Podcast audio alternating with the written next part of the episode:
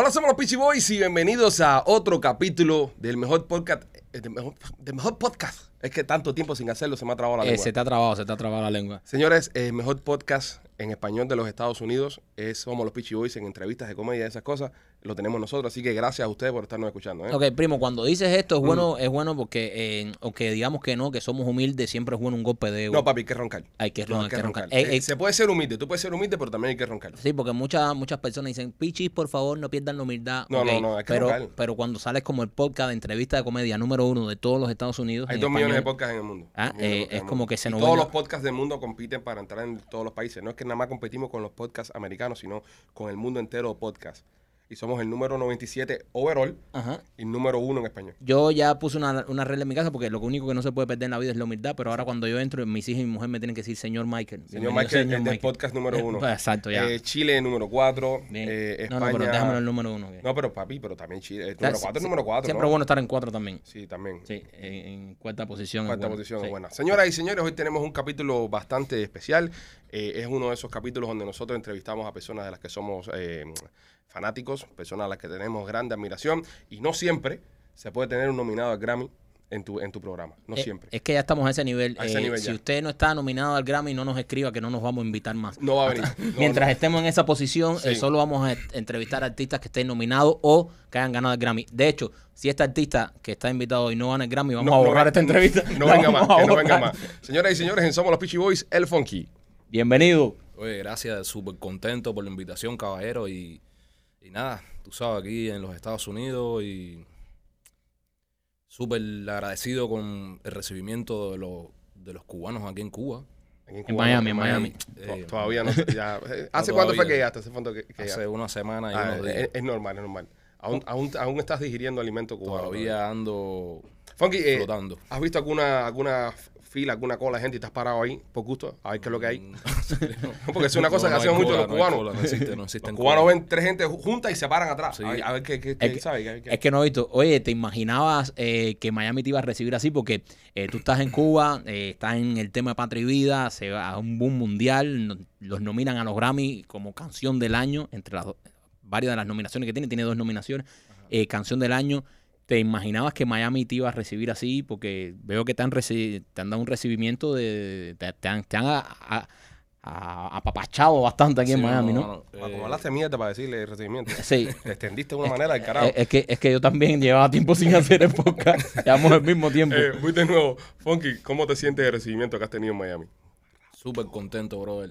Eh, esta bienvenida que me han dado aquí la gente aquí eh, me ha hecho sentir súper, súper comprometido, aparte de lo que estoy, ¿no? Pero eh, saber que la gente está conectada con las cosas que han pasado y te hace sentir más orgulloso de tu trabajo y todas las cosas que ¿Veían ustedes en Cuba todas las cosas que se hacían acá? Cuando ustedes estaban en la calle el 11 de julio, ¿veían esas cosas ustedes? Sí, sí, sí, bastante. Se ve bastante cosa porque en Cuba el internet ahora mismo es como el televisor. Aquí la juventud, eh, allá la juventud no ve el televisor, lo que está es conectado. Ok, Y entonces siguen todos estos programas y todos estos shows y se ve, brother.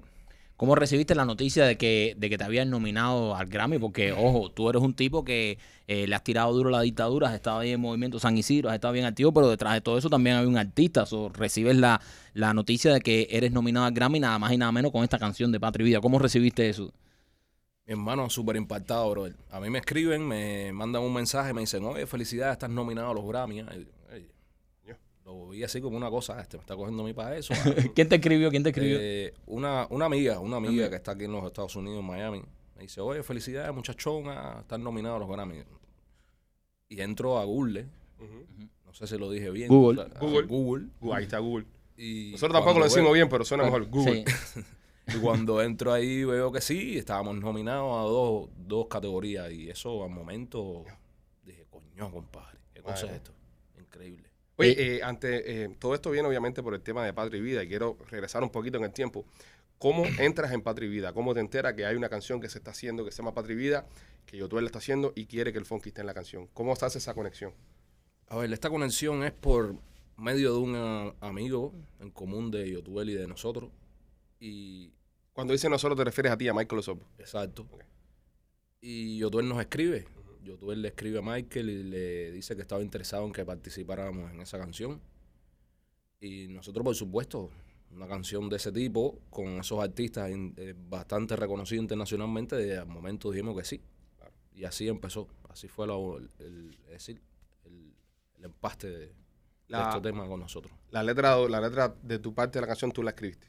Exactamente. eh, cada cual hizo su parte. La idea original es de Yotuel y de Beatriz, Ajá. Pero cada cual hizo su, su pedazo, ¿no? Su, su, su rapeo, su chanteo, como dicen. ¿Y esto dónde se grabó en Cuba, si se puede decir? ¿En, en- en un estudio un Esto amigo? se grabó en- en un no, patio pa- una casa. No, pero no eche para adelante a nadie, no eche para adelante a No, nadie. No diga dirección. No diga no diga dirección, no, no, dirección. pues, ahora, ahora que está viendo en Cuba que lo grabó hasta así. No, muchacho, no, no. Aunque no, nosotros grabó- seguimos aquí. Se grabó, se grabó en un estudio de una amistad. Todo clandestino, todo Todo clandestino. clandestino, bro. Toda la música de nosotros. Y ese máster, y ese máster de esas voces, ¿quién las tiene? Esa gente todavía. Me imagino que sí, que debe estar ahí, pero el problema es que después que se trabajó en ese estudio, porque no solamente se grabó eh, las partes de Patria y Vida, sino trabajábamos ahí como tal, pero después de todas estas situaciones tuvieron que recoger todos los equipos porque habían ya amenazas de que iban a descomisar los equipos. Oh, sí. Entonces ese estudio ya no existe ahora mismo. Ya, no está. No. No está. Y entonces, ¿y, lo- y los másteres se perdieron?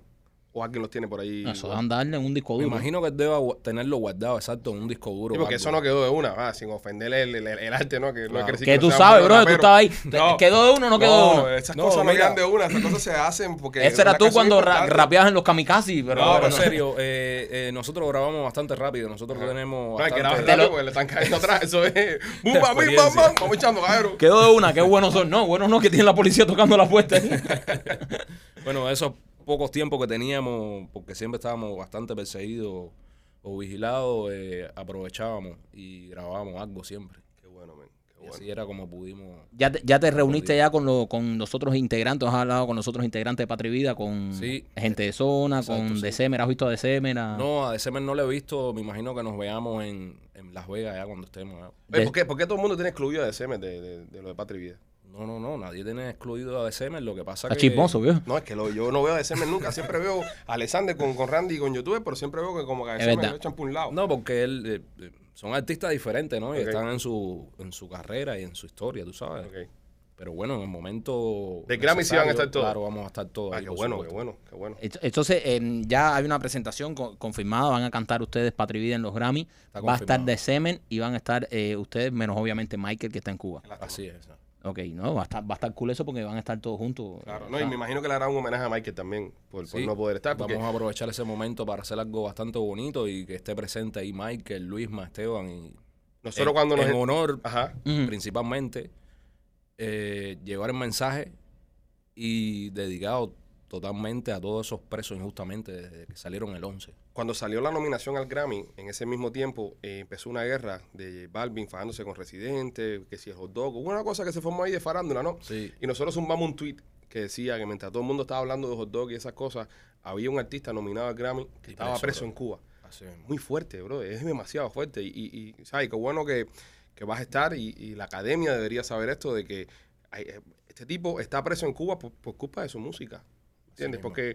Por eh, su arte por y su por arte. pensar diferente. Y por pensar diferente. No, es no, una y- locura. Y por su arte, los Grammy premian el arte, premian la música y hay un artista que precisamente por su arte, por expresarse en sus canciones eh, en contra de su gobierno, está preso. Y está preso. Eh, hablaste, tú hablaste con él eh, cuando te ibas, ¿cómo, cómo fue Sí, esa cómo no. conversación? ¿Cómo fue eso? Eh, Esta anécdota la hago, eh, la he hecho, ¿no? Y la, Sí. la repito siempre para que la gente tenga esto, porque esto fue algo bastante doloroso. Eh, unos días antes de irme, eh, me dicen que querían ponerme una persona que era amistad mía, que estaba presa. No es Michael. Ah, bueno, claro. Y entonces esta gente me llevan a un lugar donde me ponen a Michael por videollamada. Cuando tú dices esta gente, ¿quiénes son? La, El- seguridad, la del Estado, seguridad del Estado. Mira para esto. me ponen a Michael por videollamada. ¿Y qué pasa? Esto lo estaban haciendo o lo, o lo, o lo hicieron con el objetivo de que, no sé, que Michael dijera algo o que pasara algo raro que a lo mejor me sentenciara a mí mismo que no, no pudiera hacer el viaje. Eso fue lo que me dio a entender. Y tuve una conversación con Michael en el que la cual le digo, hermano, voy a salir. Eh, tú sabes, mi apoyo incondicional y uno de los objetivos más grandes que tengo en los Estados Unidos es Michael. Porque si yo estoy hoy por hoy aquí es por él. Y él me da, ¿me entiende? Un aliento grandísimo. Me dice, hermano, camina, usted se lo merece. Usted tiene talento, brother, y pronto nos vemos allí, hermano. Eso fue una tarea bastante dura que nunca se me va a olvidar. Hay muchas personas que están criticando el tema de que tú te fuiste. Y mucho más el tema que te fuiste desde el día antes del 15 de julio. Eh, Otaola el otro día específicamente salió hablando del tema. ¿Qué sientes tú cuando, cuando ves este tipo de reacciones a tu llegada acá a los Estados Unidos? Hermano, te digo algo. eh, para nada, brother.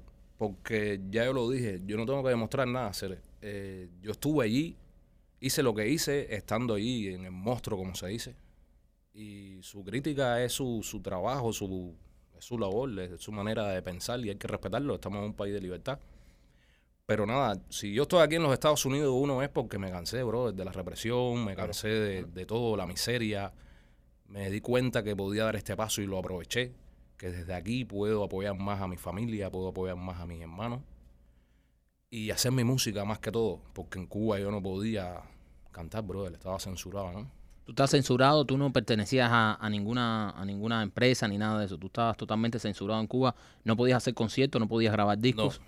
Lo que Tenías pasa, una ver, cautelar, tenías una Yo cautelar. tenía una medida cautelar, el cual yo tenía que firmar todos los principios de mes. Eh, a raíz de mi participación el 4 de abril en San Isidro y por la canción de Patria y Vida. Yo pertenecía a Agencia Cubana de Rap, es decir, que yo estaba ubicado, yo tenía mi trabajo, era un profesional.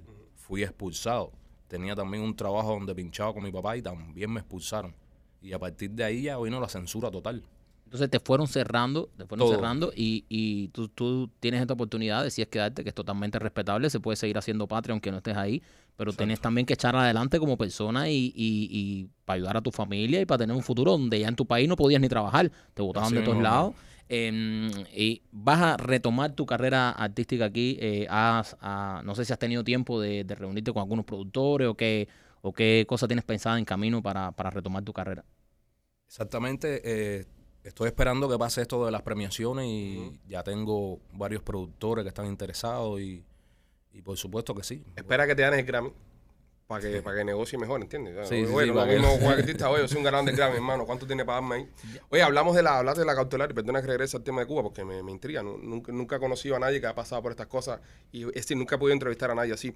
¿En qué consiste una cautelar? ¿Qué es eso? Tú tienes que ir a qué? A ver, mira, la medida cautelar en la cual yo estaba... Porque Perdona, es para que las son iguales. personas entiendan, porque este, este show se está escuchando en muchos países y, y hay muchos otros latinos que lo están escuchando y quiero que entiendan también, y porque mucha gente no le pasa por la cabeza de que alguien por hacer arte, por hacer música, lo metan preso, lo censuren, incluso hasta pierda la vida.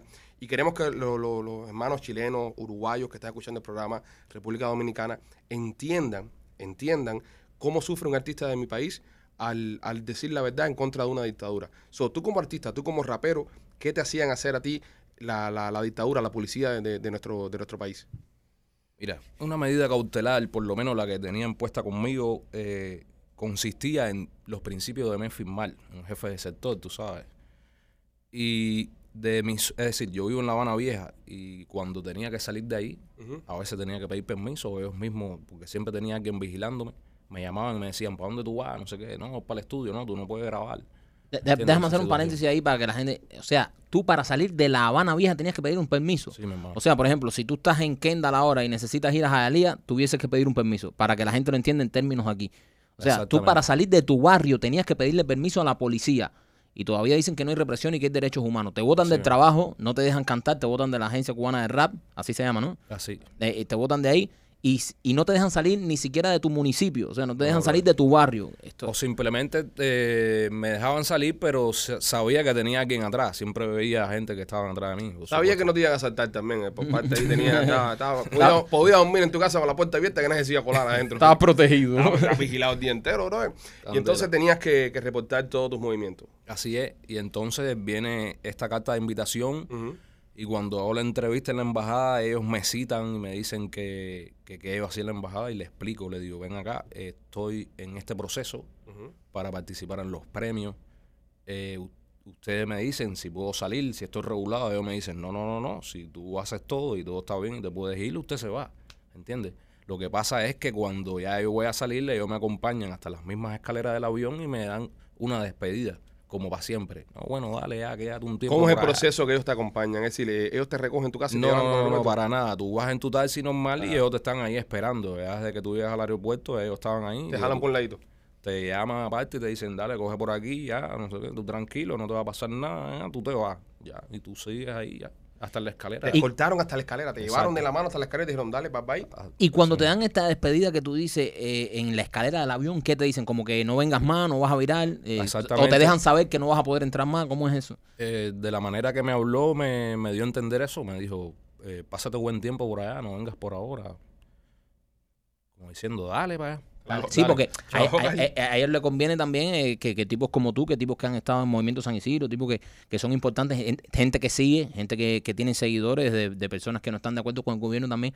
eh, para ellos es bueno soltar esa válvula de escape, porque tipos como tú ahí eh, eh, es peligroso. Y, y también por ahí es por donde viene la crítica de muchas personas que, que dicen, coño, eh, lo- los duros, los tipos de verdad, se están yendo, no están en Cuba, están eh, ayudando a la válvula de presión, pero coño, que están en el país de ustedes. Sí, yo ¿Entiendes? te digo algo. Si yo hubiera estado el día 15 ahí, por supuesto, yo no hubiera podido participar en los Grammy. E incluso es- lo más probable es que vaya preso, ¿me entiendes? Porque yo estaba allá bajo una medida cautelar. De ahí a la prisión no era nada, era un paso falso o, como dicen ellos, o que hiciera algo. Y salir al 15 era Ya. estar preso, brother. Ok, eh, a ustedes eh, cuando ve, cuando viene una, una marcha como esta que se está planificando para el 15, los empiezan a recoger los días antes, ¿no? Por supuesto, La- o sea, lo- todas estas personas, todas estas que están en contra eh, del gobierno, todos los disidentes que viven dentro de Cuba, me imagino que ellos los recojan eh, antes del 15 y después eh, los van soltando poco a poco. ¿Cómo es ese proceso? Asimismo, cuando hay organizada una manifestación o una salida, ellos ya dos o tres días antes ya te están diciendo que no puedes salir de tu casa o no te dicen nada, simplemente te sitian, te ponen unas patrullas fuera de tu casa con dos o tres agentes que no puedes salir de tu casa. Al momento de bueno, un pie afuera, te montan y te fuiste completo. Y te llevan y ahí te meten unos días ahí. Unos días ahí hasta, hasta que, que se, pase. hasta que se afloja Si, la eh, cosa. si eres día 12, te vas a estar ahí hasta el 15 Exacto. y te sueltan a los tres días y ya. Por eso, por esa parte es que yo digo que hay veces que no se programan las cosas, ¿entiendes? Para evitar estas mismas cosas. ya.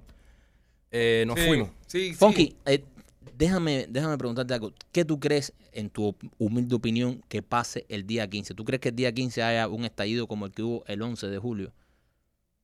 Hermano, yo te digo algo. Desde el 11, que fue para mí un antes, un después y un para siempre, podemos esperar cualquier cosa. El pueblo ya está en descontento. Y el pueblo no quiere ese gobierno. El pueblo está decidido a salir. No van a salir a lo mejor muchos por miedo, porque saben lo que pasó el día 11 y van a se van eh, se están reflejando en ese espejo y no quieren ser, ¿me entiendes?, encarcelados, ni heridos, incluso hasta muertos, ¿entiendes? Pero sé que van a salir el día 15 personas que están muy comprometidos con la causa y que están cansados de eso, brother. ¿Me entiendes? Así que mi mensaje desde aquí es que yo no estoy ordenando a nadie que salga, pero todo el que lo sienta, que se sienta cubano, que, que, que quiera recuperar su dignidad como ser humano, brother, que salga, brother.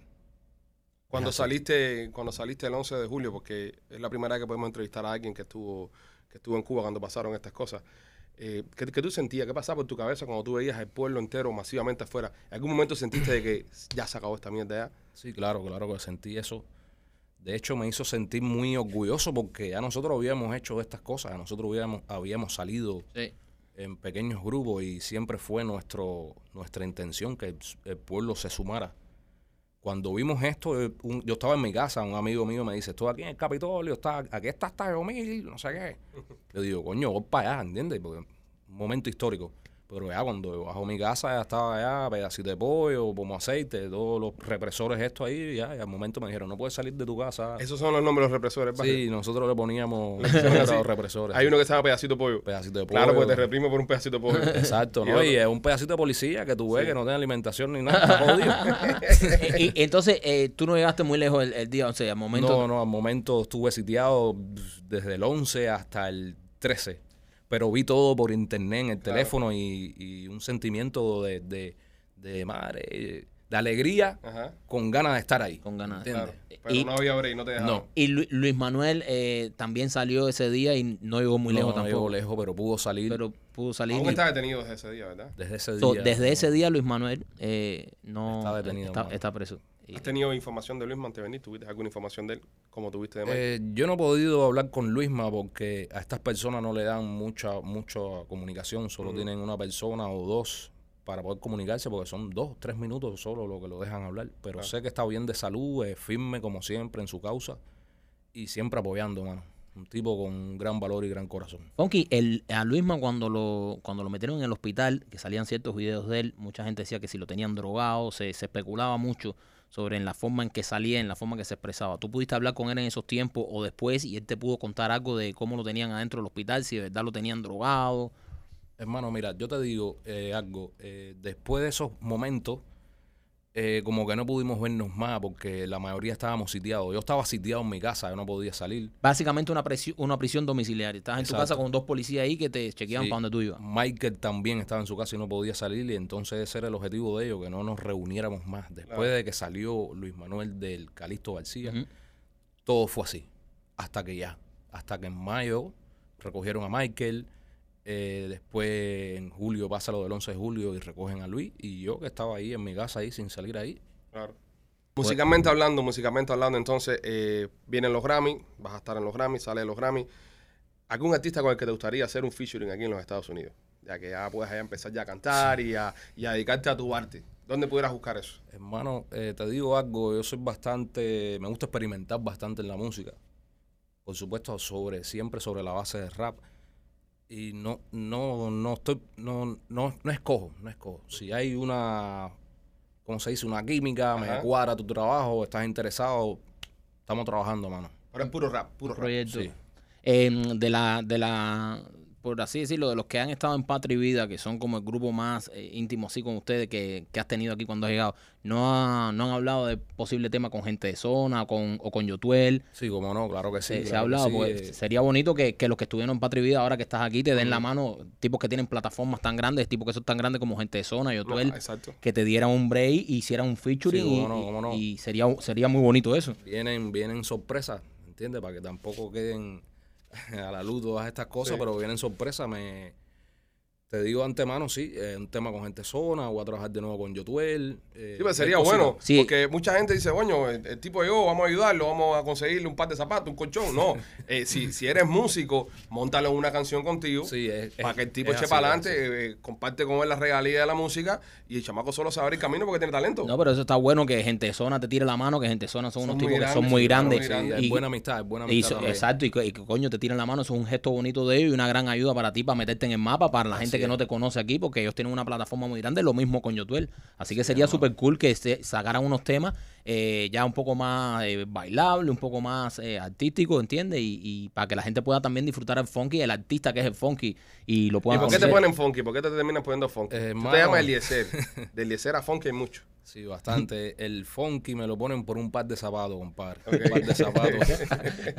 un par de zapatos que había en Cuba que se llamaban funky. Había un modelo de mujer y había un modelo de hombre. Entonces Ajá. yo tenía uno que eran los que no me quité nunca, los Ajá. 21, tú Son sabes. los únicos.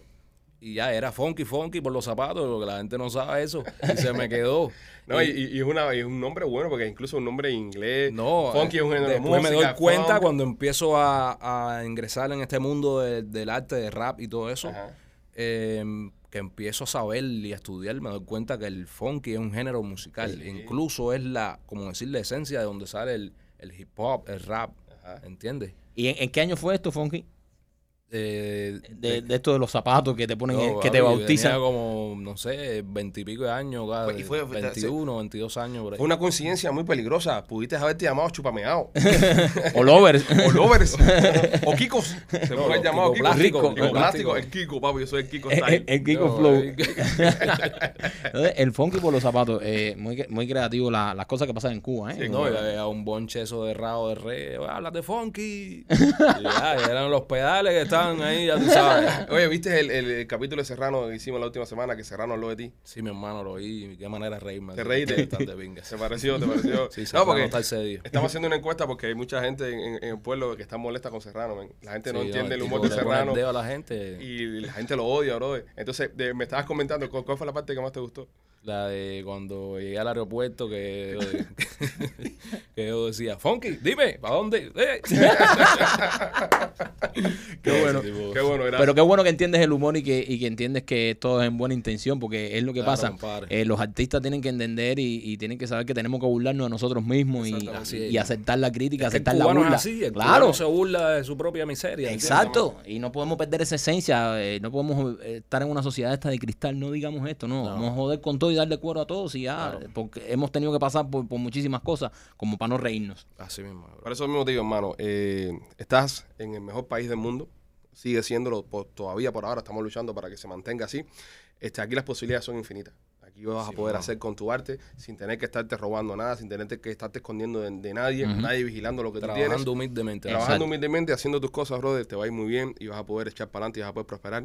Y en par de años nos vamos a ver a sentar en otra entrevista y, Funky, háblame tu segundo Grammy por Así otra cosa. Porque acuérdate, a la vez que entres en este... Ya no le digas más funky, bro. Tiene unos Nike.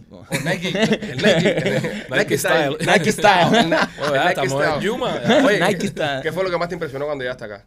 Eh, Hermano, todo, brother. la- todo. el color. que llegué, las luces, el aeropuerto, los olores, todo, la gente. ah, Aquí no es un flaco, no es nada. la comida, candela. A mí me impresionó mucho cuando llegué las luces también. Sí. A mí me, me impresionó demasiado. Yo era de mantilla. No, es que cuando tú sales de Cuba, Ajá. tú ves la- las luces que parecen velas. Ajá. ¿Entiendes? Así, fosforitos, eso, Sí. prendido. Pero cuando tú llegas aquí, ya tú ves Ah, eso. explotaban luces ahí. No, mano, ¿Y tú llegaste de noche? Yo llegué de Ah, y cuando entra ese avión de noche de así noche, que se no, todas esas luces. Pla- parecía otro planeta, mano. Estabas los tú que- edificios, los, los carros. Tuviste que tomarte como tres pastillas para poder dormir esa noche. Sí, eh, al otro día me, me dio como, no sé, un ataque sentimental, yo no sé. El gorrión, nosotros decimos Sí. que el gorrión. el gorrión. Eso te va a coger de vez en cuando. entonces me que- cogió con una cerveza y ya, me mató, brother. Me senté en un quicio y sentí también eh, que todavía lo siento, ¿no? Ajá. Como que estoy haciendo, eh, que estoy haciendo, ¿no? Que me, me están persiguiendo, bro. Miro bro. para atrás y Claro. ando enfantasmeado todavía. Es, es- ¿entiendes? es- es difícil eh, y nosotros tenemos en, Hay que vivirlo, bro. Es que hay que vivirlo. Uno lo dice. Mira, nosotros lo decimos y, y se comenta aquí en, en- en el exilio mucho. Porque eh, tenemos casi ya 60 años de historias de personas que vivieron eso. Ah, sí, entonces ya pasa como algo normal. Ah, sí, no, a Fonque lo tiene sediado. No, sí, a este tipo se le metió la seguridad en la casa, pero vamos a traerlo a nuestra realidad, por ejemplo, donde vivimos nosotros acá en los Estados Unidos, de tener un policía atrás el día entero. Al gobierno, acá cuando tú tienes un problema, tú llamas al 911 y viene la policía y te ayuda. ¿A quién tú vas a Exacto. No tienes a nadie que llamar. Entonces, tener al gobierno pisoteándote, que te voten de tu trabajo, que te voten de tu. De, te separan de tu familia, te metan preso en tu propia casa. Es de carajo, seres. Es duro, es difícil. Es difícil, es muy difícil. ¿verdad? Hermano, este, estamos muy contentos que, ¿sabes? De tenerte acá en el show, de que hayas pasado por acá. Te deseamos mucha suerte por lo de, Gracias, lo de mano. los Grammy. Ojalá que te gane, ojalá que se ganen los dos. No, se ganan los dos duros. Si ganan los dos. Sí, brother, eso va a ser un momento súper histórico porque se va a aprovechar para mandar un mensaje contundente contra el desgobierno ese, brother. Sí, sí, sí. Y yo pienso que todos los cubanos vamos a ver los Grammy ese como si estuviéramos viendo la final del Mundial de Fútbol. Todo el mundo con las banderas así, yo me imagino, porque así fue como pasó también en la, en la pelea de, de Ugas, eh, Ugas, que, sí. que se puso con Patria y Vida, que los mamá. cubanos estaban moviendo esa pelea mucho más allá del bolsillo, era también el mensaje que se estaba llevando. El Y- mensaje, Exacto. Y yo creo que va a pasar lo mismo en los Grammy, que todos vamos a ver los Grammy y si esa gente gana, si ganan el Grammy Patria y Vida, que va a ser una locura. No, yo, yo, yo me imagino todos los videos de todos los cubanos poniendo hashtag. Y hay que hablar de, y hay que hablar mucho de Michael. En ese Vamos a Y hay preparar que decírselo a esa gente que decirle, oye, Gaero, eh, eh, ganamos, por ahí un tipo allá que está preso ahora No, mismo. no, eso va, No, brother. y para que- ahí y- que está preso. Y cuando llega a los Grammy, bro, espérate, cuando llega a los Grammy, que tú llegas a tu camerino y tú ves que te ponen en el camerino comida y te ponen eh, todo tipo de refresco, eh, lo que te dé la gana, bro. Y entonces tú dices, coño, el pana mío puede estar aquí conmigo, aquí al lado mío, Sí, hermano, viviendo eso esto. Eso lo está, siento eso está todos carajo. los días, todos los días lo siento porque eh, yo me imaginaba estar aquí en un futuro, pero con Michael, bro. Exacto. No, y no, y no es eso, bro. Tú sabes lo que sería bueno para ustedes. Venir aquí, recoger su Grammy, regresar para su país, Libre. su país Brother. libre, seguir Qué haciendo su sería música, seguir haciendo giras nacionales, seguir llenando estadios, haciendo conciertos. Y güey, el año que viene los Grammy de nuevo, representando a Cuba, fulano y fulano. y vienes de nuevo, ¿entiendes? Y, pero, pero lamentablemente, bro, estamos en una dictadura que, que tienes que irte como te fuiste tú. Está Oye, complicado. cuídate, pero no vire más para atrás porque te estamos esperando aquí. Está muy, complicado. Pero bueno, nada, bro, de toda la suerte del mundo. eh, ojalá que Patria y Vida gane el Grammy a Mejor Canción del Año, porque ya lo hemos hablado, lo hablamos con YouTube cuando estuvo aquí. Lo que creó Patria y Vida, lo que creó Patria y Vida como canción, el movimiento que creó para un país, para eh, su gente, yo creo que se merece la, eh, la canción del año, porque le puedes dar canción del año a una canción que tal vez ha sonado más en la radio, que ha puesto a la gente a bailar, pero esta canción estamos hablando que sacó un país Sí, a la calle. despertó y un pueblo, Despertó mano. un pueblo. So, yo pienso que no porque yo sea cubano, esa canción se merece la canción del año. Ponky, te damos las gracias, hermano. Eh, No, gracias, gracias esta es tu casa. Cuando quieras regresar de nuevo, nos avisa con tiempo. Pues, pues si hay otra gente aquí. Pero nada, hermano. Te queremos. Patria y vida, ¿ok? Patria y vida. Patria y vida, caballero. Cuídense, señores. Somos los Peachy Boys. Este, seguimos, seguimos dándole duro al podcast. No se pueden perder el próximo capítulo. Recuerden, si usted está viendo esto en YouTube, visitar todas las plataformas de podcast, que esto está disponible y se escucha mejor en audio, porque no nos tiene que ver la cara. Así que nada, los queremos. Somos los Pichi.